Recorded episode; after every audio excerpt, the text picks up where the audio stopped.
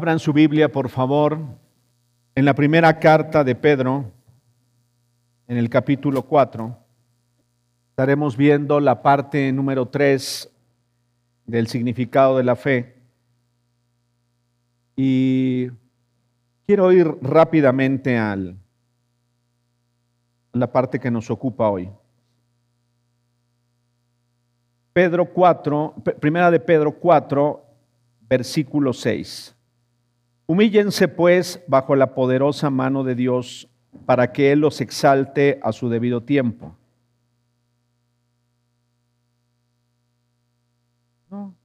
Primera de Pedro 4, verso 6. Eh, para que los exalte a su debido tiempo. Ah, perdón, discúlpenme, es el 5. 5, sí, discúlpenme. 5, 5, eh, versículo 6. Humíllense pues bajo la poderosa mano de Dios para que los exalte a su debido tiempo. Depositen en Él toda ansiedad porque Él cuida de ustedes. Practiquen el dominio propio y manténganse alerta. Su enemigo el diablo ronda como león rugiente buscando a quien devorar. Resístanlo manteniéndose firmes en la fe sabiendo que sus hermanos en todo el mundo están soportando la misma clase de sufrimientos.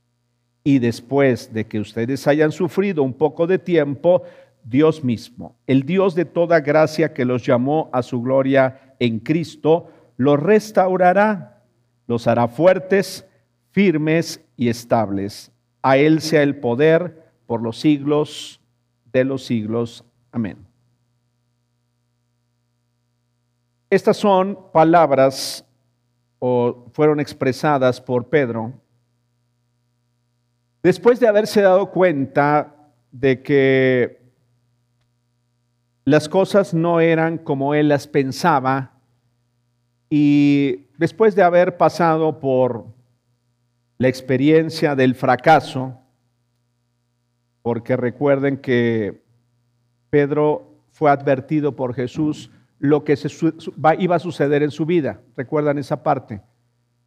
Eh, Pedro, desestimando las palabras de Jesús, él con su fe emocional reaccionó y dijo, no, no, no, Señor, ¿cómo crees que eso va a ser posible? Eh, en pocas palabras, Pedro no consideró lo que Jesús dijo ni lo tomó en cuenta, sino que según lo que hablábamos la vez pasada, él considerando su propio razonamiento y entendimiento, dijo, yo tengo la fuerza suficiente como para pasar en medio de esta circunstancia y yo voy a serte fiel hasta el final. Eh, la vez pasada les decía que muchas de las formas en las que actuamos obedecen a una forma de creencia o una forma de pensamiento de nosotros. Nosotros tenemos una forma en la que pensamos, tenemos una formación y entonces de acuerdo a eso es que vamos actuando y vamos respondiendo en las diferentes, diferentes áreas de nuestra vida. En el caso de Pedro, dijo, soy lo suficientemente fuerte como para mantenerme firme, no obstante que Satanás te haya, haya pedido que mi vida sea zarandeada. Entonces, pues yo soy lo suficientemente fuerte. Aquí estamos viendo ya por sus palabras a un Pedro que entendió que efectivamente las pruebas, las adversidades eran reales y que una cosa es lo que se podía decir de inmediato y otra la reacción al final de cuentas. Entonces, eh, Pedro hace una serie de señalamientos ahí y lo primero que dice es que debemos humillarnos bajo la poderosa mano de Dios para que cuando llegue el tiempo Él nos exalte. Y habla de que depositemos en Él toda ansiedad porque Él cuida de nosotros. Que depositáramos en Él toda nuestra ansiedad. Y ahorita, entre paréntesis, eh, la necesidad de vivir humillados, considerando y reconsiderando quién es Dios realmente en nuestra vida. No lo que nosotros nos imaginamos que podría ser, sino realmente quién es Dios para nuestra vida. Y entonces, Él habla de que se practique el dominio propio, manténganse alertas, el enemigo ronda como un león rugiente buscando a quien devorar, resístalo. Y, y algo que es importante señalar, porque esto es lo que nos conecta con lo que hemos estado hablando, dice, manténganse firmes en la fe. ¿Se acuerdan cuál fue la oración de Jesús para Pedro? He rogado que tu fe no falte. No le dijo, Pedrito, te vas a equivocar gravemente. Tú dices que no, pero ya vas a llorar. Ya vas a, vas a ver las consecuencias. Sino me, me alienta y me bendice las palabras de Jesús porque dice, he rogado para que tu fe no falte en el momento crucial. Eh, era tan endeble la fe de Pedro en ese momento que pues se enfrentó a la prueba y fracasó rotundamente. Fracasó rotundamente contra el pronóstico del mismo Pedro hacia su, propia persona. Porque una cosa es lo que creemos que somos capaces de hacer y otra cosa es lo que realmente hacemos. Muchas veces eh, nos sentimos muy bien mientras la enfermedad no llega, nos sentimos fortalecidos, sabemos que si llega la enfermedad, pues un día estaremos con el Señor, pero no es lo mismo vivir la enfermedad. Eh, podemos decir, no, pues yo sé que la vida de mis hijos está en las manos de Dios, pero cuando ves a un hijo padecer o en una circunstancia adversa, viene la ansiedad y vienen tantas cosas y, y empiezas a sufrir y aunque sabemos que el Señor tiene cuidado, pero sufrimos, nos desgastamos nos, y hasta nos equivocamos. Eso es algo que constantemente nos llega a suceder. Pero Jesús dice que, que, oraba para que su fe no faltara y Jesús ya oró por ti y por mí. ¿Se acuerdan de Juan 17? No te pido solamente por eso, sino por los que han de venir. Sí, orando Jesús, te pido, Padre, que la fe no falte en la vida de Raúl cuando Raúl se encuentre pasando por diferentes pruebas que, la fe de Marta no decaiga cuando se encuentre pasando por diferentes pruebas. Y eso debe alentarnos, debe animarnos. Porque por eso estamos aquí. Por eso aún no hemos desfallecido. Y por eso, aunque a veces pudiéramos estar tan lejos de Dios en nuestro corazón, Él se encarga. Y eso debe servirte de aliento. Dios nos ama de tal forma que Él va a hacer todo lo necesario para llegar a nuestra vida aún en ocasiones permitirnos llegar casi al precipicio. He visto vidas que casi están en el precipicio, o sea, lo que falta es un paso para que no haya nada. Sin embargo, Dios nos rescata, Dios nos anima, porque Él está interesado en nosotros. Hemos hablado de la fe, de la respuesta emocional, de creer, y también la vez pasada hablamos de la necesidad del entendimiento en nuestra vida y hablábamos que no hay diferentes remas. El rema es la revelación de Dios a nuestra vida. La palabra no cambia. El tema es el entendimiento que tengo acerca de la palabra. La palabra no cambia. Ahí está. Yo les puedo asegurar que algunos de los que estamos aquí, alguna vez cuando el rema de Dios se abrió en nuestra vida, dice, pero, pero ¿por qué no lo había entendido así? ¿Por qué no lo había leído de esa forma? Si está tan claro. Es lo que a veces nos sucede cuando otros ven tan claro en la palabra y nosotros, pues, yo no entiendo, yo no veo nada ahí. ¿No les ha sucedido? Que hay quien dice, pues, ¿cómo me encanta el Salmo 139? Y algunos, pues yo he pasado por ahí tantas veces y no me ha pasado nada. Y hay personas que dicen, no, el Salmo 23 es para mí tan increíble, llegó a mi vida en tal momento y hasta me lo sé de memoria. Y los demás, pues sí, está bien, el Salmo 23, pero de ese tipo de entendimiento te hablo. De una comprensión en lo más profundo de tu ser. Hoy vamos a hablar del tercer aspecto. ¿Me pones por ahí, por favor, la lámina, David? Muchas gracias. Y hay un tercer elemento, pásale por favor, sigue adelante, sigue adelante, aquí está. Este, la lealtad. Ese es el tercer aspecto del que quiero hablarles hoy, de la lealtad. Eh, y ahí tiene que ver mucho de la lealtad, o más bien la lealtad tiene que ver con el ejercicio de mi voluntad. Un ejercicio, un esfuerzo consciente y constante en mi vida. Voy a volver a repetirlo, esfuerzo consciente y constante. Les puedo asegurar que la mayoría de las veces se nos olvida lo que oímos que se predicó.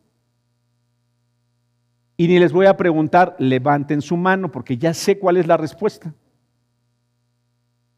O sea, se nos olvida lo de la semana pasada. Ahora imagínense lo de hace dos meses.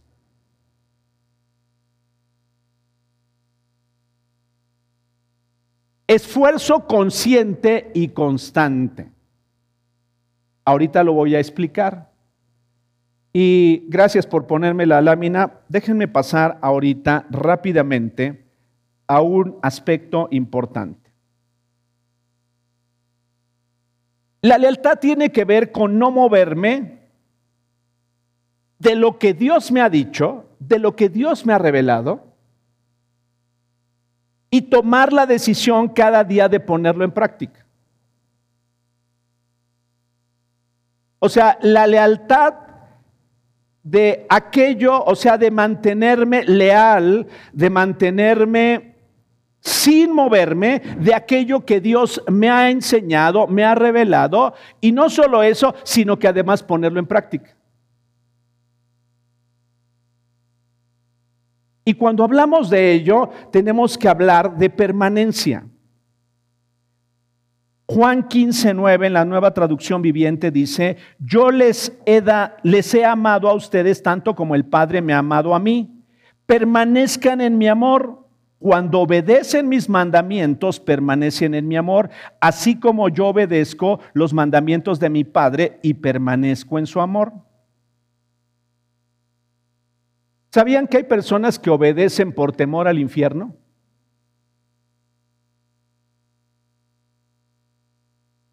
No, yo no voy a hacer eso porque si no, capaz que me voy al infierno. Ni lo disfruto, o sea, no disfruto, o sea, no es un deleite para mi vida el obedecer su palabra, sino es una carga pesada, horrible. Es como vivir sin realmente disfrutar lo que se está viviendo. Y sabes, eso es lo que sucede muchas veces en la religión. No, es que me voy a portar bien porque si no, capaz que cae un rayo y me parten dos. No, es que me voy a portar bien porque si no, capaz que me viene una enfermedad. No es porque amo obedecerte, no es porque es algo natural en mi vida, que sabes, ahí es donde debíamos llegar a que el obedecer a Dios sea algo natural en nuestra vida. Sea una respuesta natural.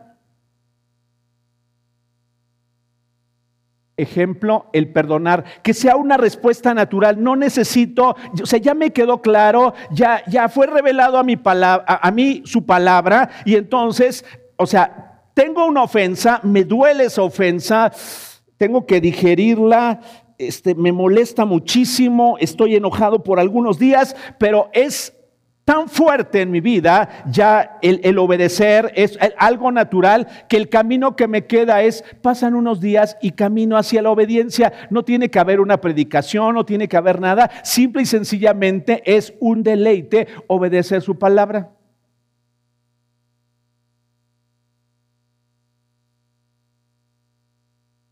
Porque puedo obedecer porque no me vayan a caer otras consecuencias peores. Pero de ahí a disfrutar el obedecerle, dista mucho. Y sabes, hay personas que podemos casi ser obligados a obedecer. El leer la palabra debería convertirse en un deleite en nuestra vida. ¿A cuánto les gusta comer? Por como les veo, les ha de gustar mucho. Los veo muy bien. Y seguro que tienes alimentos que prefieres. ¿No? Algo saladito, seguramente habrá algo que sea de tu preferencia, pero también algo dulce. Hay quien dice, no, a mí el dulce no. Bueno, está bien. Eso no hay problema. Pero hay cosas que disfrutamos al comer. Yo los he visto pararse ahí. Y disfrutar deliciosamente. Y no haces así el esfuerzo de, voy a comerme este taco de suadero a pesar de que no quiero. No, no quiero este taco de suadero, pero me lo tengo que comer, si no me moriré. Ah, ah, ¿qué, qué, qué, qué? Ay, ¿cómo? No, yo los veo como uno, otro Vic, dos, otro Vic, tres, y así se va uno, ¿no? Porque es un deleite porque es algo que se disfruta. Así, así, leer su palabra, deleitar, ese alimento tendría que ser el deleite de nuestra vida. Y obedecerlo tendría que ir siendo cada día más natural en nuestra vida.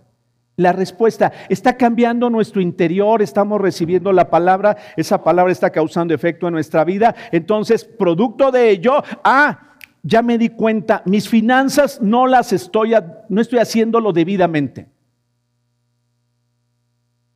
Y entonces la respuesta es, no es a que me hable el banco, es que yo mismo estoy consciente, me ha hablado Dios, que tengo que poner en orden mis finanzas. Para empezar, Padre, perdóname por haber sido un derrochador. Porque tomé decisiones equivocadas. Perdóname, Señor, por eso. Es más, cuando ha habido problemas financieros, ese sería el primer camino. Dios, perdóname por no haber administrado debidamente o por haber gastado indebidamente o por haber hecho compromisos que, o tomar compromisos que no debía o por haberle prestado a quien no debía. Conozco muchas historias, las personas están sumidas en la bancarrota porque les prestaron a otros. Y les pregunto, si ustedes conocen a alguien, seguramente sí. ¿por qué le prestaste? ¿Por qué le prestaste dinero?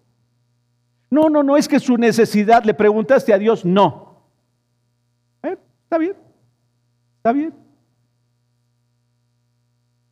Pero tendría que ser algo natural. Al estar siendo constantemente expuesto a la palabra, entonces brinca y entonces, ah, me complace obedecerte. No porque me vaya a llamar el banco, sino porque es necesario en mi vida poner orden en mis finanzas.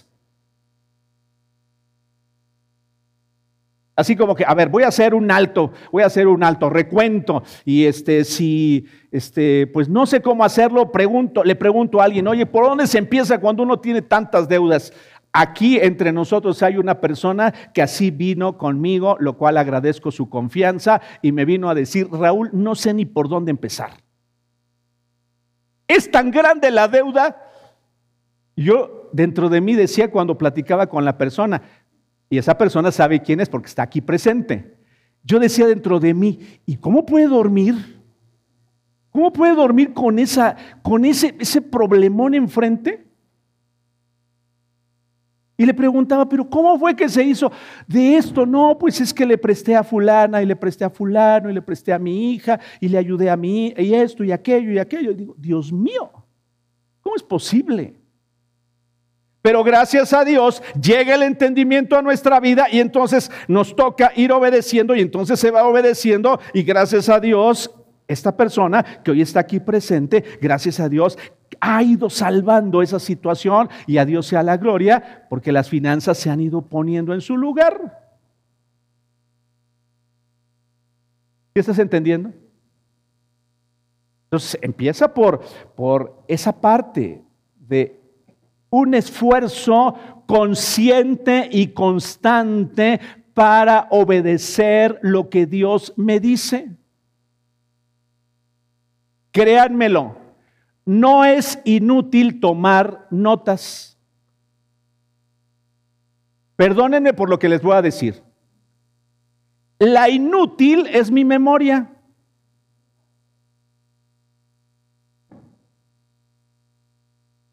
Porque yo me creo tan, tan sabio, tan, tan, tan, tanta capacidad. Yo no, la voy a recordar, esta estuvo buenísima, la voy a recordar. A la semana ya la olvidé. Si no hubo algo que me llamara la atención, un ejemplo, una ilustración, algo, ya se, se diluyó eso que yo aprendí o entendí y ya no me sirvió de nada. Oye, ¿te acuerdas del, del capítulo 1 de Génesis? Ay, sí, como, ¿qué pasó ahí? ¿Qué pasó en el Génesis 1? ¿Qué pasó en Génesis 1? Y les puedo asegurar que al estar en Génesis hubo cosas que Dios te habló y eso era lo que había que tener presente, estar consciente y practicar constantemente. Por algunos años, las personas en el cristianismo llegamos a pensar que con una oración era suficiente para cambiar el estilo de vida de las personas que un toque del Espíritu iba a cambiar el estilo de vida de las personas y las decisiones de las personas. Y sabes qué es lo que se ha mostrado a lo largo del tiempo y las personas mismas lo han vivido, que eso no lo cambia. El toque de Dios en nuestra vida nos hace como despertar. Hagan de cuenta como si estuviéramos aletargados o como zombies así como que, así como medio adormecidos. El toque de Dios viene y nos despierta y dices, de veras, es cierto, este, ¿qué estaba yo haciendo? Necesito a Dios. Ah, pero el, el siguiente paso me toca a mí. Y las personas decían, ay, qué bonito estuvo el Congreso, qué bello, ay, no, fue increíble la presencia de Dios. Y sabes, eso era cierto. Pero al siguiente día las deudas estaban igual, los problemas familiares igual, los resentimientos igual, la forma de pensar igual, las deudas igual, todo igual. Por eso la fe tiene que ver con una lealtad araceli a lo que Dios dice en su palabra y a poner en práctica su palabra. Nuestra vida no va a ser diferente si no nos esforzamos. Yo quisiera decirles algo diferente, pero eso no es lo que está en la palabra. Habla de permanecer en la vid, ese, ese capítulo 15. Estar adherido a la, a la vid, no soltarse, Lalo, no soltarse. Tenemos la tendencia a soltarnos. ¿Se han percatado de eso? Nos empieza a ir bien, se arregla la situación con la familia, dejo de tener alguna situación en mi vida y nos relajamos. Y cuando menos acordamos, ya nos soltamos. ¿A qué, no, ¿A qué, debemos aferrarnos y a qué debemos mantenernos leales a Dios y a su palabra?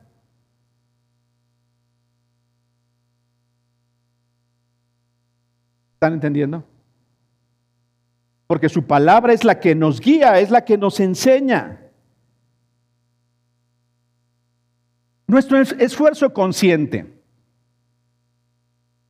Algunos de ustedes, de los que están aquí, son excelentes corredores de medio maratón y de maratón. Yo, los conozco, si los tengo bien checados. Aunque ustedes no crean, los tengo bien checados. Algunos, ¿está abierto este micrófono? Sí, ábremelo porque ahorita voy a entrevistar a algunos. Sí, ya, ya está. Ok, aquí yo lo controlo. Muy bien. Entonces, para ser un atleta o un amateur, vamos a llamarlo así, un amateur que se avienta a hacer un maratón requiere de cierto esfuerzo, entrenamiento. Yo corrí 5 y 10 mil metros, ahora, ahora corro 11 kilómetros, casi en ese momento me despierto. En el kilómetro 11 me despierto. Pero aquí está mi esposa que no me dejará mentir, que sí, yo, yo corría 5 y 10 kilómetros. Desde muy pequeño empecé a, a practicar el atletismo y me encantaba. Yo creo que en cierta medida he descubierto que a lo largo del tiempo, como que era algo que me, me, desahogaba, yo me sentía libre y así sin los rollos y sin los problemas de la vida. Y me encantaba correr y hacía mi máximo esfuerzo. Pero ese tiempo quedó atrás. Entonces, si hoy yo pretendo hacer eso, hace unos, hace unos años, Eugenia y yo, este, fuimos a Nueva York. Eugenia siempre ha sido de caminar y caminar y caminar y caminar y caminar. No, yo uno de esos días casi me muero. Llegamos y me dice, ¿qué tienes? Me siento muy mal. siento que creo que tengo temperatura. De veras, me dio temperatura. Me dio temperatura, ¿verdad? Sí, estaba yo así, ya no aguantaba, porque me había traído por el, museo, subía, bajaba el museo, no nada más de acordarme hasta me da escalofrío. De... Y yo corría 5 y 10 kilómetros, imagínense. Creo que hicimos como, hemos de haber hecho como 10 kilómetros, caminando más, no sé, pero casi me muero ahí. Para hacer, para correr, se requiere esfuerzo. Fabiola, ¿has necesitado hacer un esfuerzo para correr el último maratón que corriste? Sí, mucho. ¿Qué entrenamiento hacías y cada cuándo lo hacías? Diario, cada semana, durante ocho meses. Ocho meses, ok. ¿Y tenías ganas a veces de hacerlo? No, hay veces que no. Pero estabas consciente que iba a llegar una fecha. Y que tenía que estar preparado. Y que tenías que prepararte. Ok. Tavo, ¿En algún momento dijiste, ay, está muy pesado esto, pero no, yo le voy a seguir? ¿Hubo algún momento en el que te sintieras así como que, y si ya mejor me bajo, ya mejor, ¿sí? ¿Te pasó algo así? Muchas veces. Ah, mira, qué, qué interesante, qué honesto, muchas veces. ¿Y qué fue lo que te hizo mantenerte y decir, no, pues no me voy a dar por vencido? Saber que el día de la carrera, pues iba a poder terminar en el tiempo que quería. Muy bien, había, había un, objetivo, había una meta. O sea, eh, Fabiola y Gustavo estaban conscientes de que había, eh, había en ellos conciencia de que querían terminar la carrera. Y eso, a pesar de a veces no querer, implicaba esfuerzo implicaba disciplina. Ese esfuerzo es a veces el que no queremos hacer nosotros. Obedecer a Dios requiere de nosotros, discúlpenme si a algunos les incomoda esta palabra, implica sacrificio. Implica dejar a un lado lo que yo quiero para hacer lo que Él quiere. Hay cosas que yo quisiera hacer, pero no necesaria. O sea, no dudo que Gustavo le, Otavo le haya querido quedarse acostado. Decir, no, mejor me quedo acostado. Ahí estoy usando dos micrófonos. ¿eh? Que él haya querido quedarse acostado. O no, hoy mejor no voy. No, pero estoy consciente que si quiero acabar la carrera y es más, a veces hasta hacemos compromisos con otros ¿Sabes? Esos compromisos se convierten en lealtad. Por eso es tan fuerte, por eso es tan fuerte cuando unes a otros.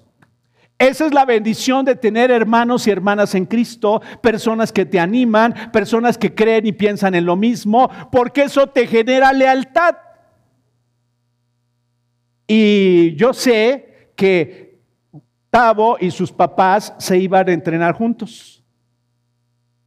Entonces, pues uno jala al otro y el otro, bueno, ya párate. Ay, no, no quiero ir. No, párate y entonces te paras y vas, pero haces un esfuerzo consciente. Requiere de esfuerzo consciente de nuestra parte para permanecer. ¿Están entendiendo? Para permanecer en lo que Dios nos ha dicho. Ah, ya me hablaste de las finanzas claramente. Entonces, Esa es fe realmente. Me voy a mantener leal y a partir de hoy no le voy a prestar a nadie, ¿sí? A menos que tú me digas que se lo regale. Eso se llama permanecer. Y eso requiere de esfuerzo. Eduardo, ¿me puedes prestar, por favor? Mira, la verdad, no sabes si te lo regreso, hermano, de veras. Por eso somos brothers. Yo te lo voy a regresar, Eduardo, de veras, te lo voy a regresar. Y no dudo que Eduardo tenga la intención de regresármelo. Pero yo debo preguntarle a Dios, Señor, ¿qué hago en esta situación? Claro, cuando tienes y ves a alguien en necesidad, pues Lalo, mira, aquí está, te puedo ayudar con esto, mano, pero nada más. Pero cometemos el error de decidirlo nosotros y entonces nos metemos en un problema. ¿Estás entendiendo?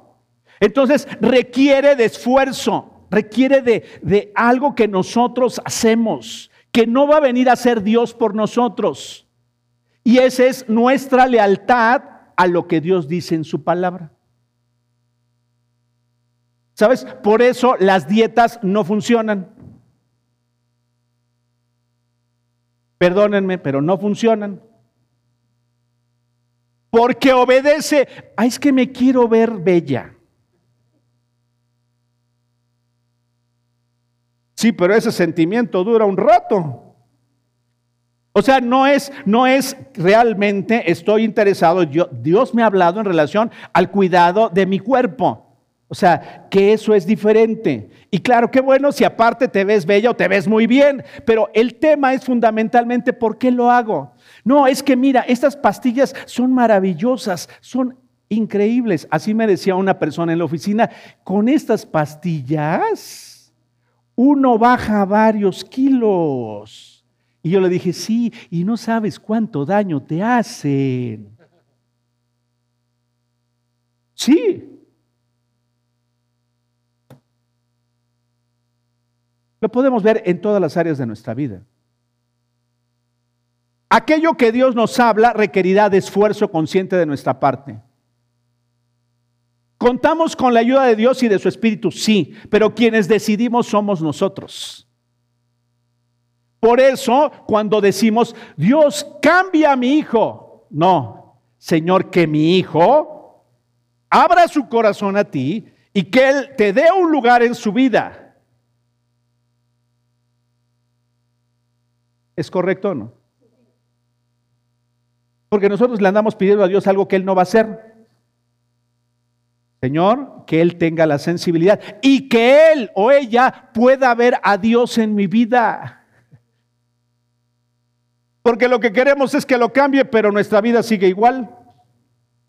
Y entonces a veces dicen, no, pues para que sea como tu vida, no, no, no, no, no, para, así déjalo mejor. No, no, no, yo no quiero ver, así estoy bien.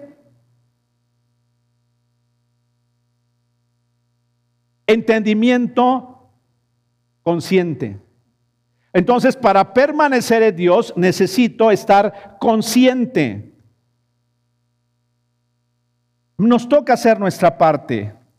Y, tengo, tengo que llegar a la conclusión de que separado de Él nada puedo hacer. Estar consciente de eso. Yo espero que a estas alturas de tu vida, yo de mi vida, esté consciente que separado de Él nada puedo hacer.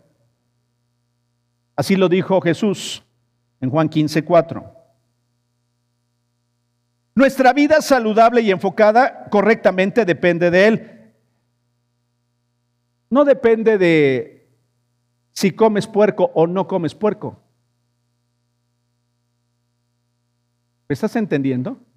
Porque hay personas que pensamos que la vida saludable está, no, es que la vida saludable está en esto y en aquello. Mira, he estado metido en el tema de salud por algún tiempo y las dietas que hoy funcionan antes no funcionaban así. Y lo que hoy se dice que funcionaba, en los siguientes días van a decir que ya no funcionan. Es más, hoy están encontrando que los veganos tienen un gravísimo problema. Y no me voy a meter ahí porque yo sé que voy, puedo salir muy raspado. ¿Sí? O sea, yo sé que hay opiniones encontradas, pero aquí es que lo saludable lo marca Dios en tu vida y en mi vida. ¿Me explico? O sea, así debe ser. Realmente hay cosas que a mí no, no son para mí ya. Y si ya me detectaron el colesterol alto y además el médico dijo, Raúl, ponte a hacer ejercicio y evita este tipo de grasas y yo no lo hago, ese es mi problema.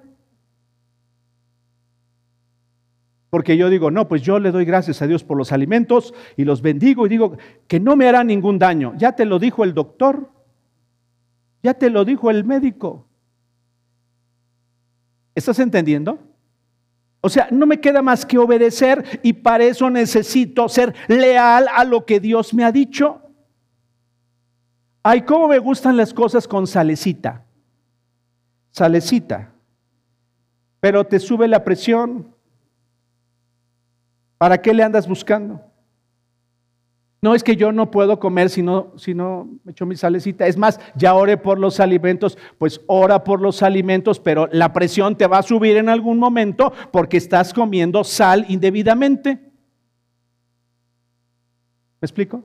Y no te vine a hablar de nutrición y de alimentación, pero estoy hablando de una condición de nosotros, una condición en nuestra vida. Es como cuando algo nos funciona a unos y decimos, ahora, ¿qué crees? Que dijeron que la Coca-Cola era maravillosa. Yo sé lo que están pensando algunos, ¿verdad? Pongamos como ejemplo, hoy se descubrió que la Coca-Cola es maravillosa. Ya. Y entonces vengo y les digo aquí en la, en la tienda, por favor denles a todos Coca-Cola. ¿Te la deben tomar? Pues a ver, porque ya dijeron que es maravillosa. Y dirían, ¿qué le pasa a Raúl? Pues yo vine a que me predicara, no que me hablara de tomar Coca-Cola. ¿Me explico? Hay cosas que nos corresponden a cada uno de nosotros. Y si tú sigues tomando Coca-Cola, pues sigue tomando Coca-Cola. Ese es un tema tuyo y de Dios. Es un tema de tu salud, pero tú eres el responsable. ¿Qué es al punto al que quiero llegar? Debemos estar conscientes de que a nosotros nos toca una parte, a nosotros. Yo no voy a predicarles que la Coca-Cola es mala y es dañina, no. Tiene sus efectos, no es buena, pero ese es un tema tuyo. ¿Me explico? ¿Sí me están entendiendo? No me vean raro, por favor. Permanecer en Dios tiene que ver con obedecerle. Nuestra estabilidad emocional depende de nuestra dependencia de Dios. Debo estar consciente de ello.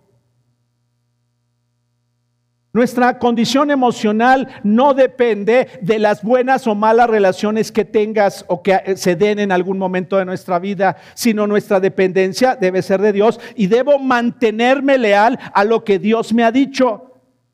¿Sabes?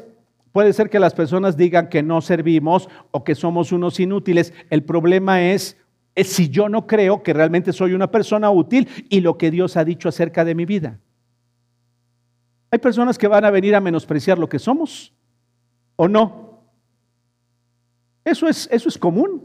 Hay personas que vienen a menospreciar, es que no valoran. Hace unos días una persona me decía en la empresa, ingeniero, es que no valoran mi trabajo y no me reconocen mi trabajo.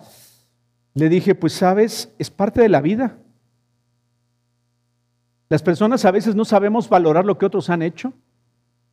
Es algo que los padres debemos estar conscientes, que a veces nuestros hijos se pueden equivocar y no valorar el enorme esfuerzo que hemos hecho por ellos. Pero la pregunta es, o más bien, la bendición es cuando entiendes que todo lo has hecho para Dios y no para que te lo reconozcan.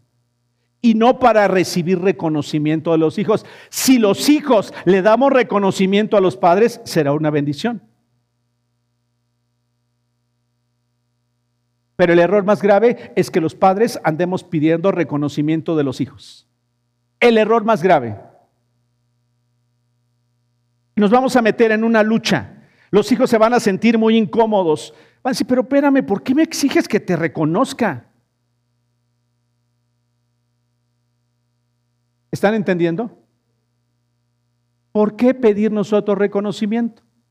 Cuando simplemente hemos hecho lo que nos tocaba. Es que eres un malagradecido, yo que te he dado estudios y... A ver, a ver. Si ya estoy entendiendo quién es Dios, debo cerrar mi boca. Será lo mejor. Es que a ver, ¿quién te sacó adelante? ¿Quién?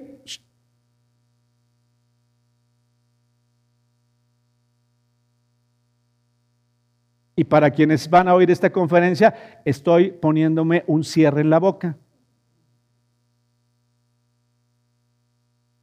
¿Sí estás entendiendo? ¿Por qué no me reconoces? ¿Por qué no esto? ¿Por qué no lo otro? Y así como que, pero a ver, entonces, ¿te debo todo? Sí, sí, me debes todo, hasta la vida. A ver, como que eso no me checa. Entonces, ¿soy creación de Dios o qué? ¿Cómo, cómo está eso? Porque además los hijos cuando quieren cuestionarnos, cuestionan re bien. Y entonces nos metemos en un problemón porque queremos que alguien nos reconozca. Debemos estar conscientes y debemos esforzarnos en lo que realmente Dios dice y permanecer en lo que Dios dice. Todo lo que hagas, hazlo para el Señor y no para los hombres, no para las personas. Enfocar y reenfocar mis pensamientos y dirigirlos a Jesús cuando estamos en medio de un problema. Debo estar consciente que eso es lo que debo hacer. Mientras nos están yendo bien las cosas, somos muy felices, pero cuando las cosas no nos están yendo bien, ¿cómo nos ponemos? ¿Cómo nos comportamos? ¿Cómo actuamos? Cuando recibimos una mala noticia o cuando no estamos, no estamos teniendo las ventas que desearíamos tener o cuando el dinero escasea. ¿Cómo, cómo es que reaccionamos? Entonces, mi esfuerzo debe ser redireccionar mis pensamientos y enfocarlos en Él. Es más sencillo cuando todos los días, cuando todos los días estamos meditando y considerándolo a Él en nuestra vida.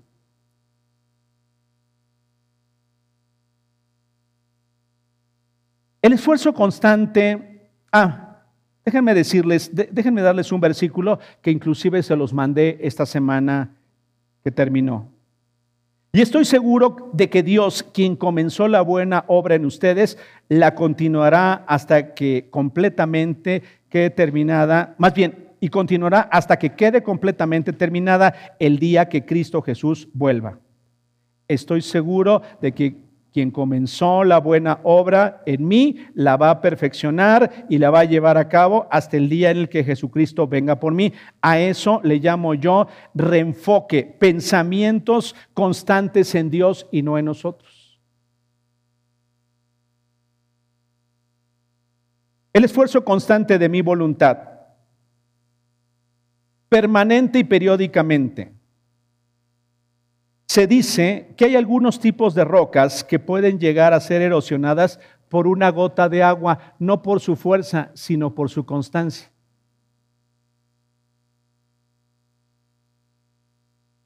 Una característica de la, de la región latina es la falta de constancia. En general, los latinos somos considerados como así. ¿Sí me entienden o no? Inconstantes. Hoy hacemos, hoy empezamos algo, no lo concluimos. Ay, es que tengo que arreglar mi closet. Algunos nos puede llevar varias semanas arreglar el closet, ¿eh? Bueno, no sé. Ustedes lo sabrán. Voy a arreglar mi closet.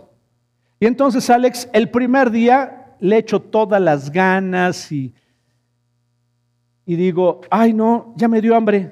No, pues mejor me voy a comer.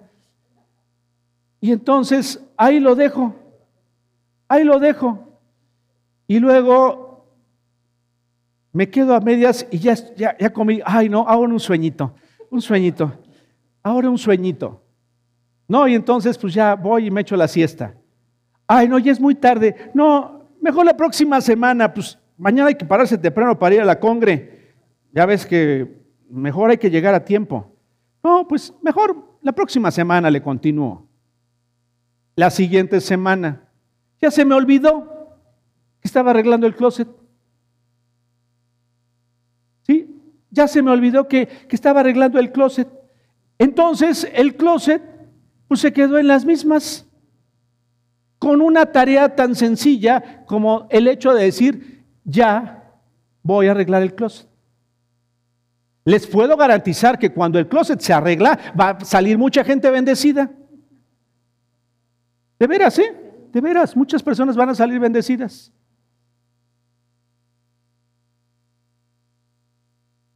Yo sé que hay, debe haber aquí personas que el closet es algo increíble, impecable, maravilloso, pero otros a lo mejor no lo tenemos así. Y hablé del closet por hablar de algo. Eso puede ser lo que ustedes quieran. Ya les dije ordenar las finanzas, arreglar las situaciones emocionales y de relación con otros, la situación en el trabajo. El tema es la inconstancia a la que a veces nos enfrentamos. No somos constantes, no permanecemos. Hacemos algo hoy y mañana lo abandonamos. ¿Es cierto o no? Y yo realmente he tenido que pedirle perdón a Dios por esa falta de constancia. Y eso se convierte en un hábito. Empiezo algo y no lo termino. Empiezo otra cosa y no la termino. Digo, algo y no lo cumplo. O sea, es una constante en nuestra vida. Lo que necesitamos es darnos un paso atrás y decir, a ver, ¿qué onda con mi vida? Constancia en nuestra vida constancia en nuestra vida. ¿Cómo ven? Permanecer y por favor, déjenme decirles, no les está hablando el más constante, me ha costado y requiere esfuerzo ser constante. Y requiere dedicación para ser constantes.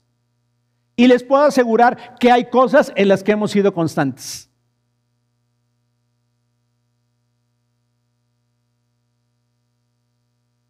No voy a citarlas, pero hay cosas en las que hemos sido constantes. Fíjate bien. ¿eh? Y aún cosas que hemos, en las que hemos sido constantes y que aún han afectado nuestra vida. Entonces, si hacemos algo regularmente, tarde o temprano se convierte en un hábito y entonces es algo que naturalmente empezamos a hacer.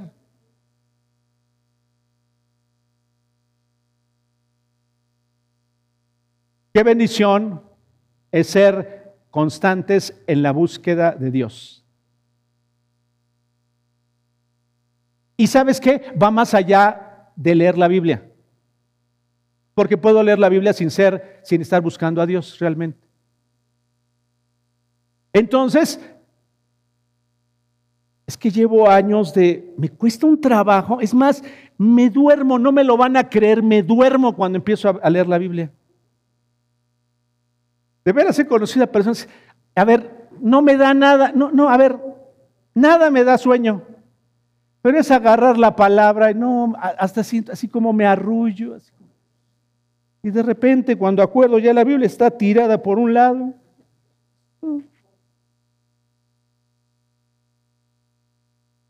Ah, la pregunta que tendría que hacerme, ¿a qué hora estoy leyendo la palabra? Pues sí, ya que ya 10 horas de trabajo, de tráfico, ya, ya trato de leer la Biblia así.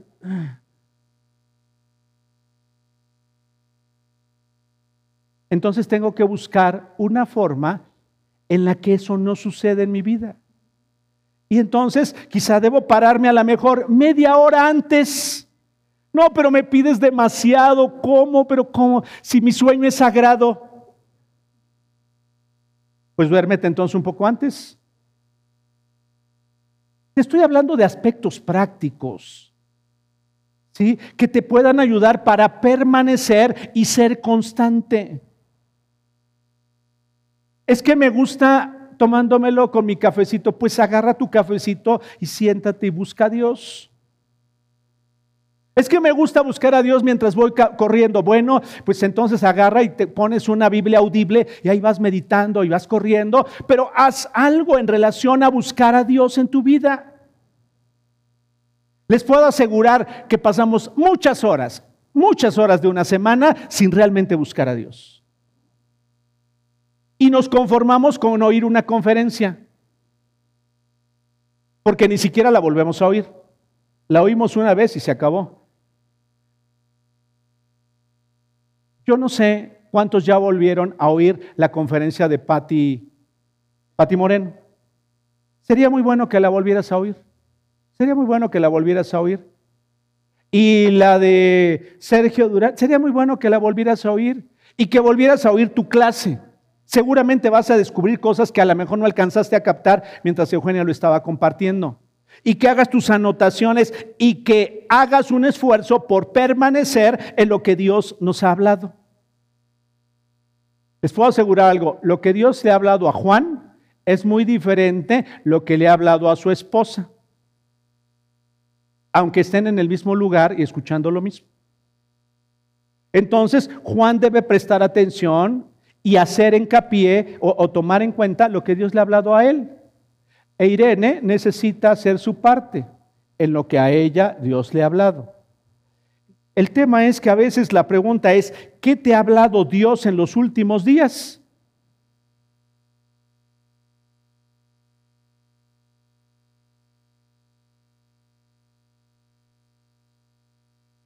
Pregunta, ¿qué te ha hablado Dios en esta semana? Y no me digan, este, descansar en Él. No me contesten eso, por favor. Descansar en Él. Y este, que me porte bien. No, no, no. Dime qué te ha hablado personalmente. Algo que dices, esto está muy bueno para mi vida. Dios ya me dijo que lo debo hacer y debo permanecer en ello. ¿A quién le pregunto? ¿A quién le pregunto?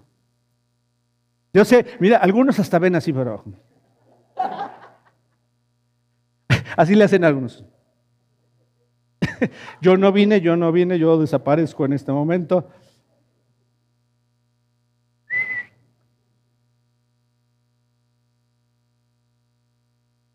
¿Qué te habló Dios en esta semana, Alejandro? Así, no, no, en unas dos palabras o tres. Que tenga fe en Él, que espere, que espere en Él. Pero que esperes qué. Lo que le he pedido, eh, que tenga confianza, paz y repose en, su palabra. Ok, que repose en su palabra. Pero fíjense, ahí todavía no hay una acción concreta. No sé si te das cuenta, o sea, que permanezca en él, pero ¿cómo permanece? ¿Perdón? Ok, ¿y te toca hacer algo? Ah, o esperar. Bueno, ok, piensa otra cosa que, porque eso, eso, esa es una acción. A lo que quiero llegar es que se tiene que convertir en acciones. Ok, ahí esperar en relación a algo. A ver, Araceli. Que no tenga temor, que Él siempre me lleva de la mano derecha. Ok, él te lleva de la mano derecha, pero ¿cuál es la acción? ¿Qué tengo que hacer yo? ¿Qué me corresponde a mí hacer? Tratar de quitar de mí todos tem- eh, todo temor y seguir teniendo fe que Él está conmigo en todo momento. Fíjense bien, aquí Ar- Araceli nos dice algo muy interesante. Quitar los temores de mí. ¿Me explico? Ah, tengo temor a que fracase esto. Dios, gracias por ayudarme, confío en tu palabra, pero voy a desechar esos temores que hay en mi vida. ¿Se dan cuenta? Eso ya se convirtió en una acción. ¿Sí? ¿Estás entendiendo? O sea, porque tiene que traducirse en una acción en nuestra vida.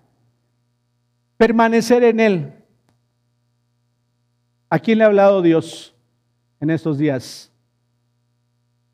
Sí, yo sé que así como que... A ver, Tony. Yo he tenido que tomar decisiones en mi vida importantes y pues este, me ha hablado el Señor para decirme que, que consulte, que lo consulte pues, al Espíritu Santo y a tomar decisiones y eso me ha dado mucha paz. Ok, fíjense bien. Pero esas acciones deben ser claras para Tony. A ver, la- esta decisión, esta decisión es trascendente en mi vida, la que sea. Entonces me voy a enfocar en ella y voy a decidir. Pero voy a decidir hoy y voy a decidir mañana y voy a decidir pasado porque es algo en lo que necesito permanecer.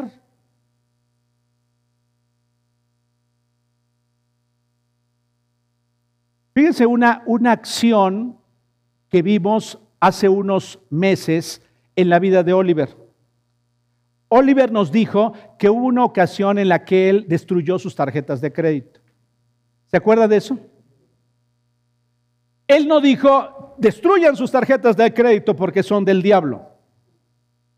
Sino él dijo, yo particularmente estaba endeudado porque tomaba dinero que no tenía.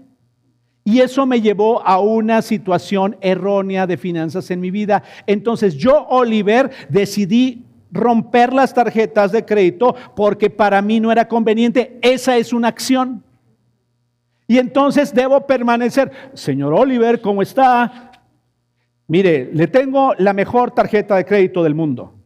Una en la que no paga anualidades. Y, mire, le vamos a regalar además esto. Eh, no, muchas gracias. No, mire, no me interesa. Eso significa permanecer. ¿Estás entendiendo? En algo que Dios le ha hablado a él. Es, sería un error que entonces le dijera Oliver a Eduardo, Eduardo, puesto que yo rompí mis tarjetas, rompe las tuyas. Y tú le vas a decir, oye, ¿qué te pasa? manos? Ese es tu problema, yo las administro bien, a mí me sirven bien, yo viajo, yo hago. Ese es tu problema. ¿Estás entendiendo? ¿Me ayudas, hijo, por favor? ¿Sí están entendiendo? O sea, permanecer en aquello y esforzarme en mi voluntad para hacer aquello como una gota de agua constante, como una gota de agua constante. Me has hablado de la necesidad que tiene mi vida de ser restaurada. Y me queda claro que tiene que ser restaurada porque mi vida estaba hecho un desastre. Voy a ser constante y consciente de que necesito restauración en mi vida y de ahí no me voy a mover. Porque apenas me puedo empezar a sentir bien y entonces me voy a equivocar. Necesito ser constante, constante. Hay quienes a veces pretendemos llevar a cabo un plan de estudio bíblico cuando no hemos podido ni siquiera terminar un capítulo completo de la Biblia. En uno de esos días que me propuse, Bertita, me propuse eh, permanecer buscando a Dios de manera constante. Yo había leído el Salmo 119. Y el Salmo 119 es un salmo, el más largo que existe de la Biblia. Tiene 140 y tantos capítulos, espero versículos. Es un, es, un, es un salmo muy largo. Pero ahí me quedó claro, Bertita, que lo que realmente me permite obedecer es amar a Dios por sobre todas las cosas, que este es mi último punto y punto final de esta serie de, del tema de la fe. Que la capacidad que yo tenga para obedecer estará directamente y será directamente proporcional al amor que yo le tenga a Dios. Que si lo amo, guardaré sus mandamientos y sus mandamientos no serán gravosos que me deleitaré en Él porque lo amo y porque ya entendí que lo más importante, Jorge, de Dios para mí no es hacérmela pasar mal Dios, sino que me ama de tal forma que hay cosas que ya no son para mí. Escuchen bien, ¿eh? Nada de lo que está en la Biblia es para fastidiar nuestra vida. Para hacernos pasar un mal momento o para, para que se nos complique la vida, sino que por el contrario, Dios en su palabra me deja lo que a mí Raúl García es conveniente para tener una vida plena. Que hay cosas que no me van a gustar, eso es cierto. Pero que Él conoce mejor mi origen, conoce mi presente y conoce mi futuro. Y que al conocerlo me va a guiar con amor para que eso que Él tiene planeado para mi vida se lleve a cabo. Aquí un día, Abigail, descubrí que hay ocasiones en las que me ha hecho bien haber sido afligido. Porque a veces asociamos la aflicción a, no, pues el diablo, no, pues eh, las circunstancias, aquellos malos, no. Yo descubrí, Bertita, que a mí me había hecho bien haber sido afligido. Dice, porque así llegué a conocerte. Así llegué a, a entender tu amor. Y lo que más quiero en la vida es seguir disfrutando de tu amor. En el Salmo 119 lo había leído muchas veces. Pero hasta ese entonces que me propuse, dije, un día voy a leer una parte y otro día voy a leer otra parte. Y aquí está, para quienes están escuchando esta conferencia, aquí está marcado, aquí está marcado las cosas, Alejandro, en las que Dios me estuvo hablando a lo largo de esos días. Aquí dice Marta, aquí tengo notas en donde dice, esto no olvidar jamás. ¿Me explico? Hay notas en donde dice, esto es muy importante estarlo recordando constantemente. Y si ves, hay unas anotaciones en amarillo, otras en rojo, otras en, en rosa, otras con círculo, de cosas que han sido muy fuertes en mi vida. ¿Qué te quiero decir con esto? Aquí descubrí que lo más importante es amarlo a Él por sobre todas las cosas. Y que al amarlo, entonces será menos difícil obedecerlo, Mercedes. Porque tratamos de obedecer a un Dios que no conocemos. Tratamos de obedecer a Dios sin haber recibido su amor. Y entonces, por eso Tocayo, cuando una persona es tocada por el Espíritu, alcanza y llega el, amor de Dios a ser tan fuerte que lo primero que uno desea es devorarse la palabra. Les puedo asegurar que si fue tan fuerte tu encuentro con Dios, lo que anhelabas era empezar a leerla y no parar. Cuando lo conocí, ya, ya se los he dicho, tendría como 11 años. Y pues a los 11 años tienes ganas de jugar, de pasarla bien con tus cuates y hacer muchas cosas. Y sí jugaba mucho. Pero ¿saben? Empezaba a leer y empezaba a leer y empezaba a leer y empezaba a leer y empezaba a leer. Pero eso se va, se va, va viniendo a menos. Se le va viniendo a menos a veces en nuestra vida. Cuando aquí está la respuesta a cada necesidad, a cada situación de nuestra vida a las dudas que tenemos en relación a Dios, en relación a la vida, en relación a cómo administrar nuestras finanzas, en relación hacia nuestra eternidad, en relación hacia lo que realmente vale la pena. Aquí está, aquí está. ¿Qué te propongo? Hacer un desafío en tu vida y decir, Dios, me voy a comprometer a buscarte constantemente. Haya reunión o no haya reunión eh, haya reunión de oración o no haya reunión de oración. Me voy a proponer buscarte. Si es necesario para mí en las mañanas lo haré y si es en las tardes lo haré, pero te voy a buscar con todo mi corazón. ¿Estás entendiendo? Necesitamos todos los días. Y saben, somos bien constantes para ver una serie de televisión. De verdad, somos muy constantes para... Y no que sea malo ver una serie de televisión. sino que eso demuestra que cuando queremos ser constantes en algo lo somos. ¿O no? Somos constantes para hacer ejercicio y qué bueno que seamos constantes para hacer ejercicio. Pero necesitamos ser constantes para buscar a Dios. ¿Estás entendiendo? Tony, me da mucho gusto que Dios esté hablando a tu vida. Que Dios te esté diciendo aquello que debes hacer y aquello que no debes hacer. Porque es su palabra. Es su palabra la que debe regir nuestra vida. ¿Están entendiendo? Una propuesta más. Cuando escuches una conferencia y no hayas podido tomar nota, por favor, cómprala. Este, si no tienes el recurso, estoy segurísimo, puedes decirle a Oliver, Eugenia, a mí, oye, no hay problema que me la manden por correo porque no tengo en este momento recursos, con todo gusto puedes, puedo, a varios de ustedes les hago llegar las conferencias para que la vuelvas a oír y para que escribas y para que permanezcas. Entre más amemos a Dios, será menos difícil obedecerle.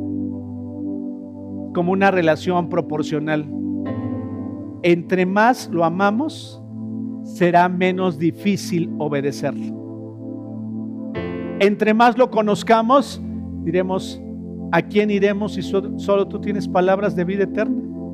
¿A quién podríamos acudir?